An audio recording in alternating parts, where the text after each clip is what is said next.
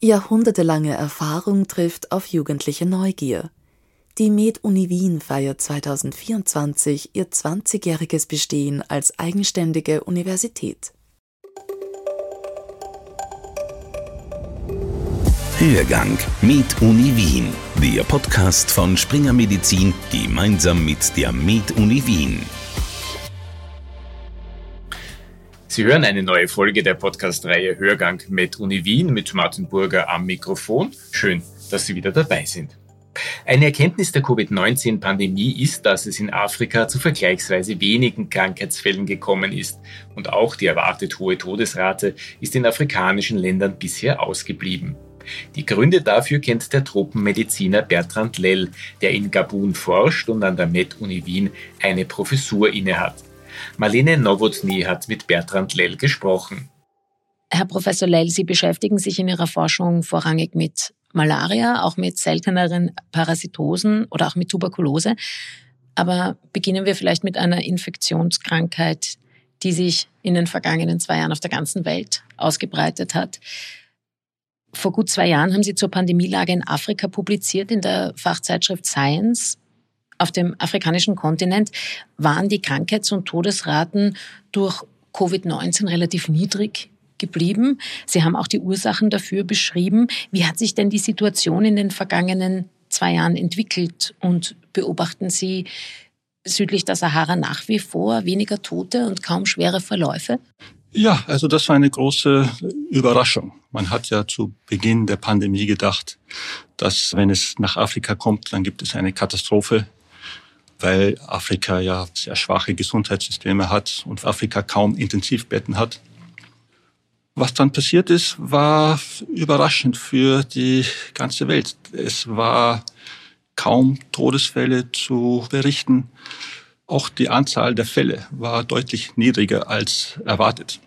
Man kann sagen, dass die Todesrate etwa ein Zehntel ist von dem, was man in Europa oder in den USA sieht. Ein Teil der Gründe kennt man sehr gut. Das liegt einfach an der Demografie. Dass die afrikanische Bevölkerung jung ist. Der Anteil der über 65-Jährigen ist in Afrika etwa ein Viertel oder ein Fünftel von Europa. Es muss aber noch andere Gründe geben. Sicher liegt es auch daran, dass sehr wenig Fälle registriert werden.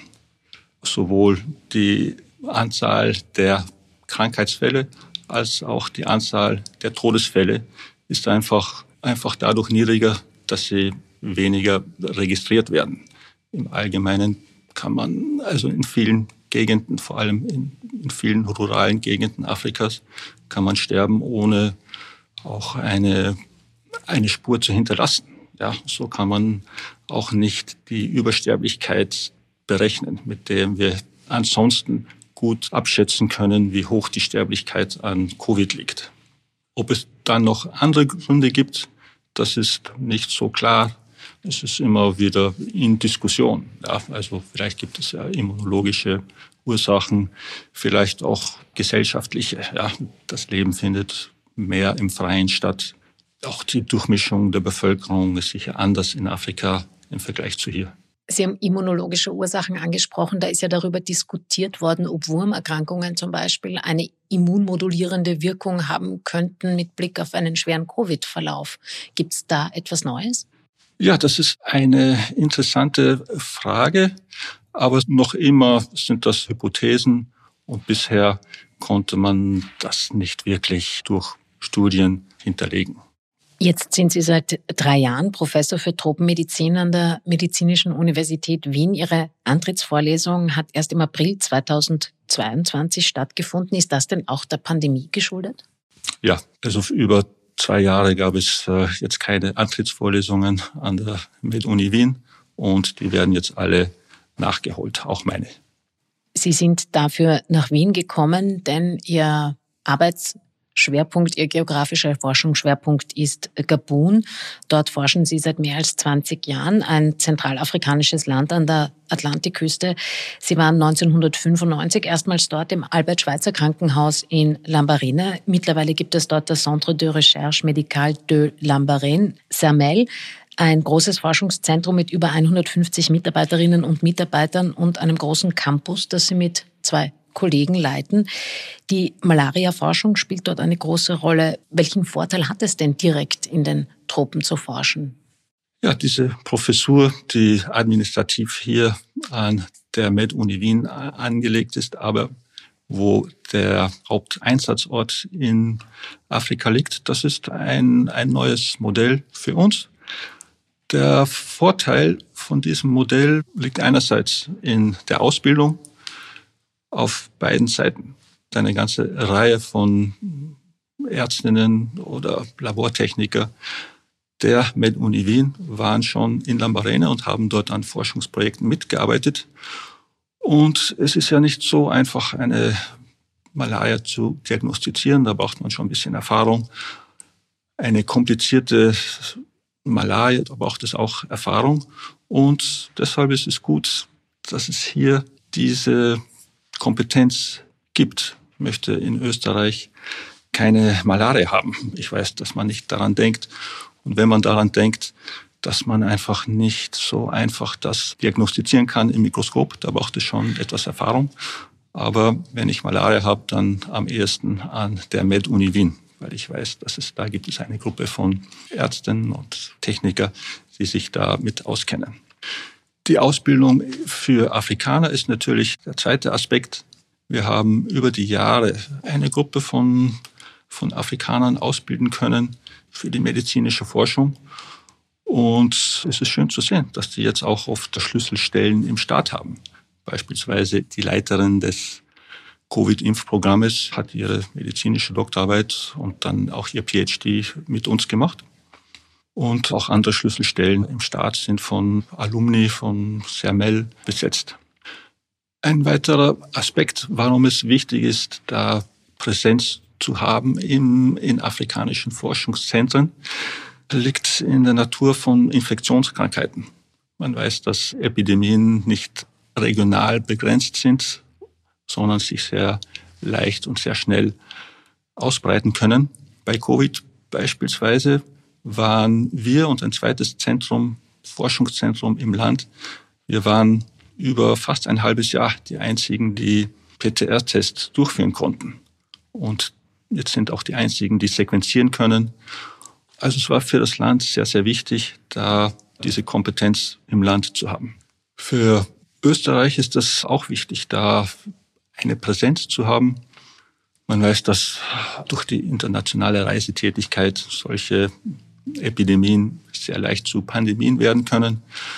Und wenn man da an die Ebola-Epidemie von 2015 denkt, da ist es schon gut, langjährige Kompetenz zu haben, richtigen Kontakte zu haben zu afrikanischen Forschungsinstitutionen. Und deshalb ist es auch für die MedUni Wien, aber auch für Österreich und für Europa wichtig, da präsent zu sein. Und was bringt Ihnen umgekehrt als Forscher die Vernetzung mit einer Institution wie der Medizinischen Universität Wien? Vor allem ist das wichtig für die Ausbildung. Wir sind dabei, so ein, ein PhD-Programm für Infektionskrankheiten auf die Beine zu stellen. Und da ist der Aspekt Epidemien und tropische Infektionskrankheiten ein wichtiger Aspekt. Und wir hoffen, dass da auch afrikanische PhD-Kandidaten teilnehmen können.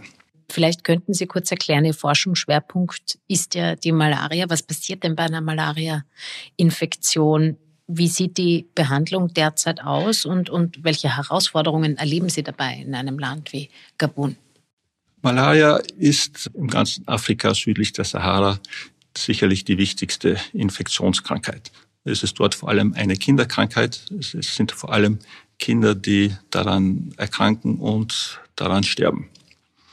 Die Behandlung ist im Prinzip recht einfach. Es gibt da mittlerweile gute Medikamente. Schwierig wird es nur bei der sogenannten komplizierten Malaria. Eine Malaria, die über mehrere Tage nicht behandelt wird, kann zu Komplikationen führen. Das Kind kann in ein Koma fallen. Das Kind kann anämisch werden, braucht also rasch eine Bluttransfusion. Und die Herausforderung ist also, dass wenn ein Kind erkrankt, dass es schnell diagnostiziert und schnell behandelt wird.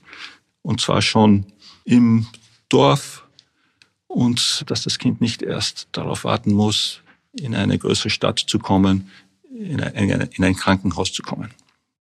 Sie haben es gesagt, gerade für Kinder kann die Malaria gefährlich werden. Laut WHO starben 2020 weltweit mehr als 620.000 Menschen an der Malaria. 80 Prozent davon waren Kinder unter fünf Jahren.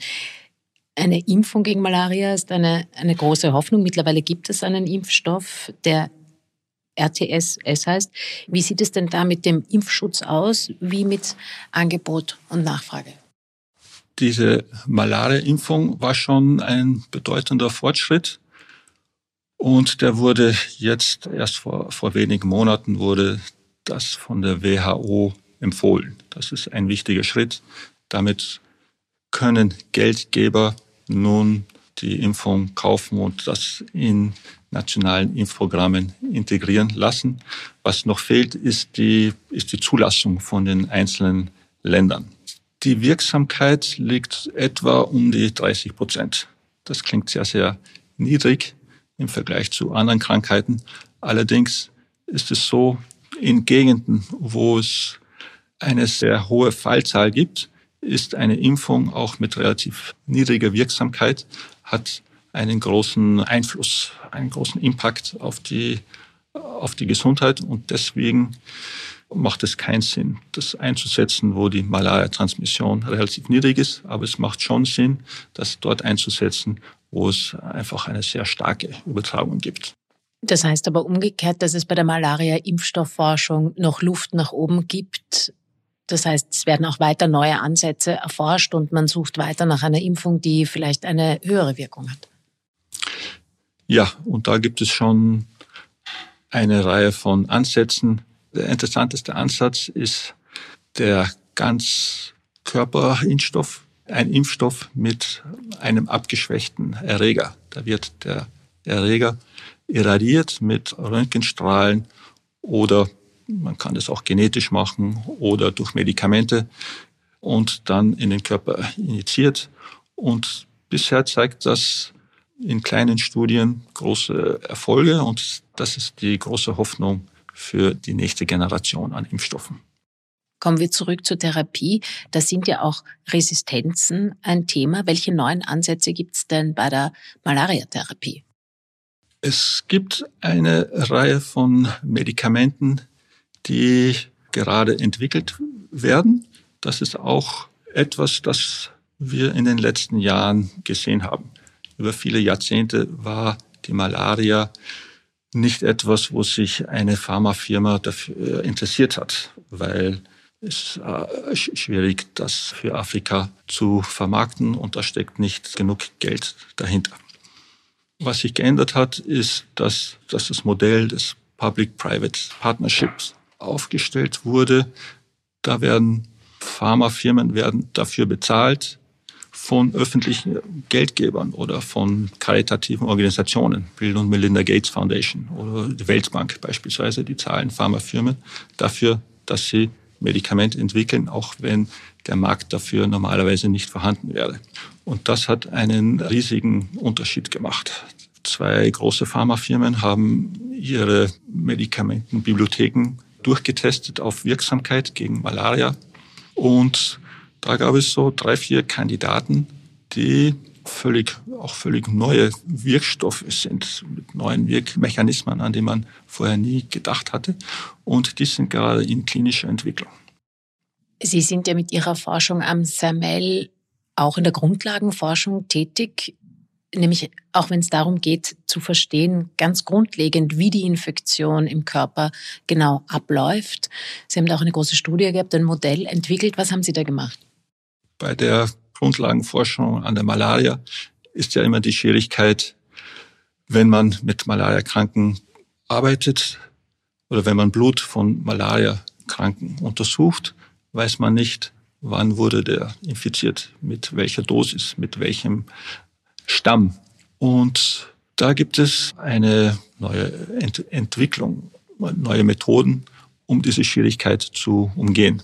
Das ist die sogenannte kontrollierte Malaria-Infektion.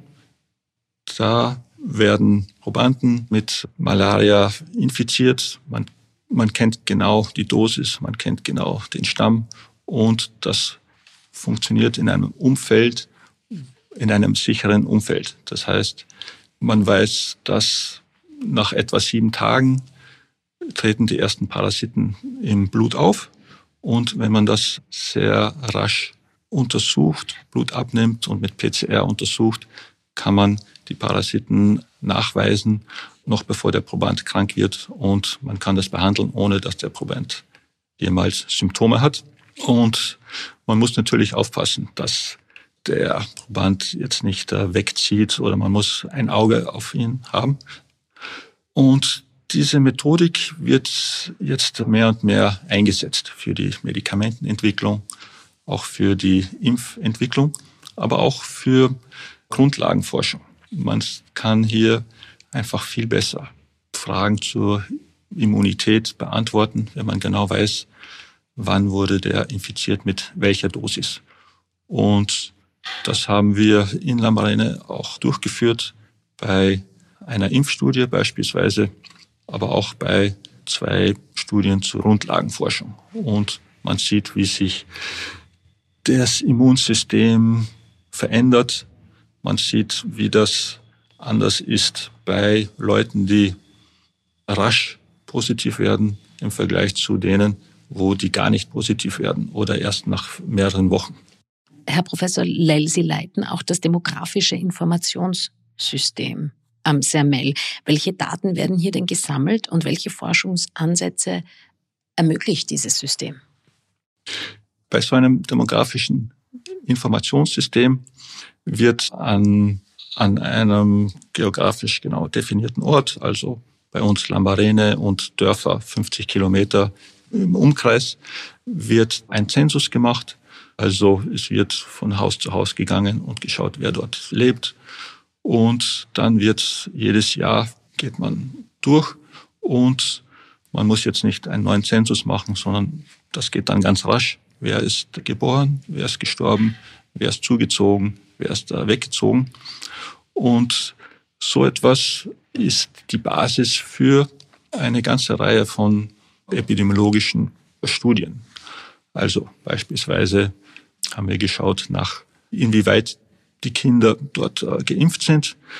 Wenn ich sehen will, wie viele Kinder vollständig geimpft sind, dann reicht es nicht, in einem Krankenhaus die Impfnachweise anzusehen, weil die Leute, die in ein Krankenhaus kommen, sind nicht repräsentativ für die gesamte Population, sondern ich brauche so ein demografisches Informationssystem und da kann ich einfach eine repräsentative Stichprobe herausnehmen und dann gehe ich zu den Familien und kann dann nachschauen, ob sie geimpft sind oder nicht. Viele andere Fragestellungen lassen sich mit so einem System dann einfach repräsentativ feststellen. Es ist in Afrika auch relativ häufig, dass Menschen sterben, ohne eine Spur zu hinterlassen, ohne einen Todesschein beispielsweise. Und auch ohne in Statistiken von Todesursachen aufzutauchen. Was wir da auch machen bei diesem Informationssystem ist, wir machen eine sogenannte verbale Autopsie.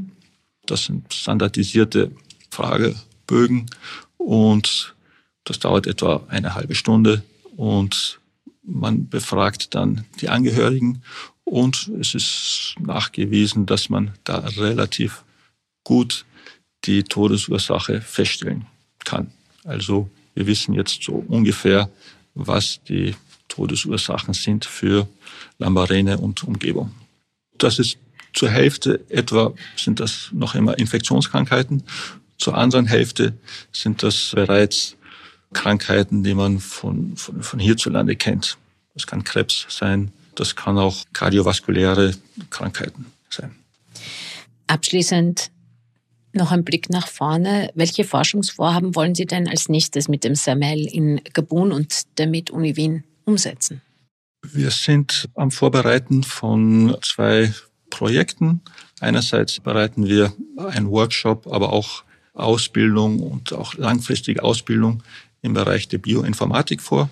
Da werden auch in den nächsten Monaten Bioinformatiker der Med-Uni Wien nach Gabun reisen, zu CERMEL, aber auch zu anderen Forschungszentren, zur Universität, zur medizinischen Universität, zur technischen Universität. Und so hoffen wir da eine Gruppe von Bioinformatikern ausbilden zu können. Das zweite Projekt ist im Bereich der Erforschung von pflanzlichen Wirkstoffen gegen Infektionskrankheiten. Und da gibt es ein Modell, wo man Wirkstoffe nicht an Mäusen testet, sondern an wirbellosen Tieren, an, an Motten, Larven. Und das ist etwas, das an der Med-Uni Wien bereits etabliert ist. Und das wollen wir in Sermel aufbauen und dann lokale Pflanzen, Pflanzensubstanzen auf verschiedene bakterielle Infektionskrankheiten testen. Herr Professor Leil, vielen Dank für das Gespräch. Ja, sehr gerne. Sie hörten ein Interview, das Marlene Nowotny mit dem Tropenmediziner und Malaria-Experten Bertrand Lell geführt hat. Im nächsten Hörgang Med Uni Wien treffen wir den jungen Gastroenterologen Philipp Schwabel. Und ich würde mich freuen, wenn Sie dann wieder einschalten. Das war der Hörgang mit Uni Wien, der Podcast von Springer Medizin gemeinsam mit der Med Uni Wien.